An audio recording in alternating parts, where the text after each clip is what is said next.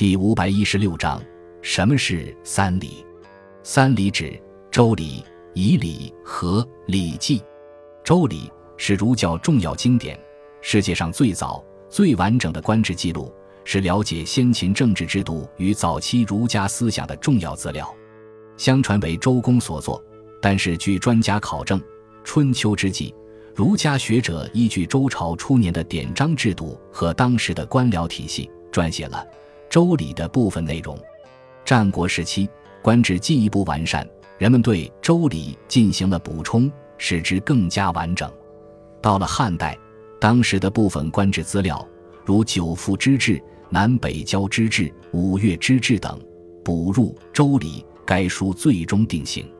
东汉末年，经学家郑玄为《周礼》作注，大大提高该书的学术地位，使其一跃而居三礼之首。成为儒家大典，《周礼》原名《周官》，西汉末改称《周礼》，全面记录了周王朝的官制系统，论述了当时设官分职的状况。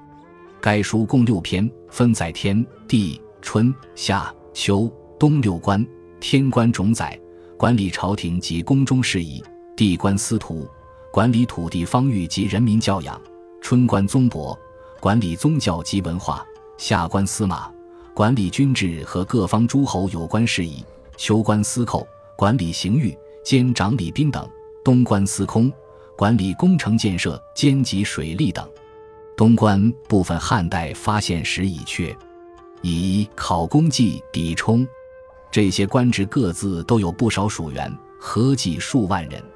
该书涉及内容极为丰富，所载的礼的体系最为系统完备，天文历象、祭祀礼仪。封国建制、巡狩制度、丧葬规制、礼乐制度、文化教育、调兵出兵、刑罚预送、赋役征发、国家度支、宴饮膳食、车马服饰、寝庙礼制、农商医卜、工艺制作等等诸项典章制度无所不包，许多制度仅见于此书，尤其宝贵，堪称上古文化史之宝库。所以，清代经学大师孙代让说：“周礼。”是周公治太平之书，先王政教所自出，周代法治之总粹。周礼作为中国古人设计的理想社会的蓝图，体大思精，学术与治术无所不包，受到历代学者的重视。他以人法天的理想过纲领，是放之四海而皆准的经世大法，对后世政治制度有着深远的影响。其儒法兼容、德主刑辅的方针，显示了相当成熟的政治思想。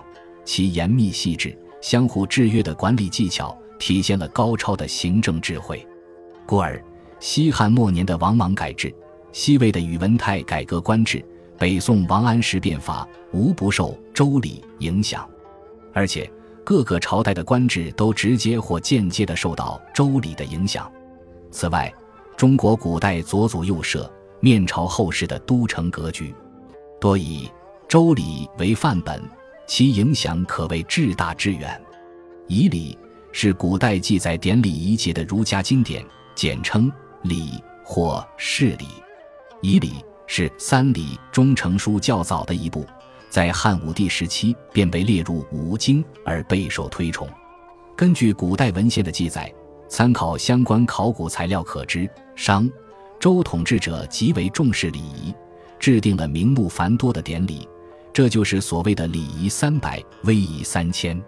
该书详细规定了贵族们冠礼、婚仪、丧祭、朝聘、设香等诸多方面的基本礼仪，并形成繁缛复杂的典礼仪式。不要说军国大典，即便是世人相见、初见礼节、宾主客套、交谈话题、相互告别，都有详细而严密的规定。利用这些繁琐的礼仪，明尊卑，别贵贱。规范维护相关社会秩序，其所传达的人分高低贵贱、行为遵循尊卑远近的思想，成为中国社会千年不移的道德原则。如此繁琐细密的礼仪，非专业人士根本不能经办这些典礼。以待人经办典礼为业的儒生，不仅熟悉这些礼仪，而且可能把它们整理厘定成职业手册，以便传习演练。礼仪大概就是他们整理编定的仪节手册。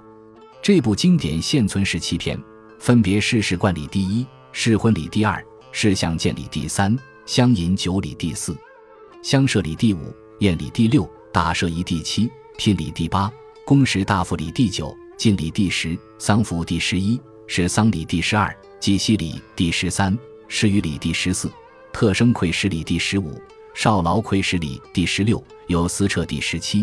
详细规定了贵族士人应该遵守的规则以及应当遵循的行为规范。仪礼文字古奥，艰涩难懂，内容枯燥乏味，却是了解中国古代社会不可或缺的宝贵文献。《礼记》也称《小代礼记》，战国至西汉初期，经多代讲授礼仪的儒师整理汇编，《礼记》初具雏形。西汉时，刘向在此基础上编成《礼记》。后代德、戴胜又各自辑录了一本《礼记》，而人们习惯将戴胜编写的《小戴礼记》简称为《礼记》。戴胜，字次君，梁（今河南商丘）人，汉时任九江太守，宣帝时立为博士，参加石渠革议，史称《小戴礼记》。《小戴礼记》中主要记录了汉初及以前社会的宗法思想及其制度，共四十九篇。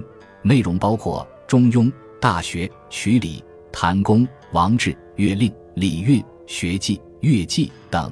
所述内容包括哲学、政治、伦理、宗教等方面。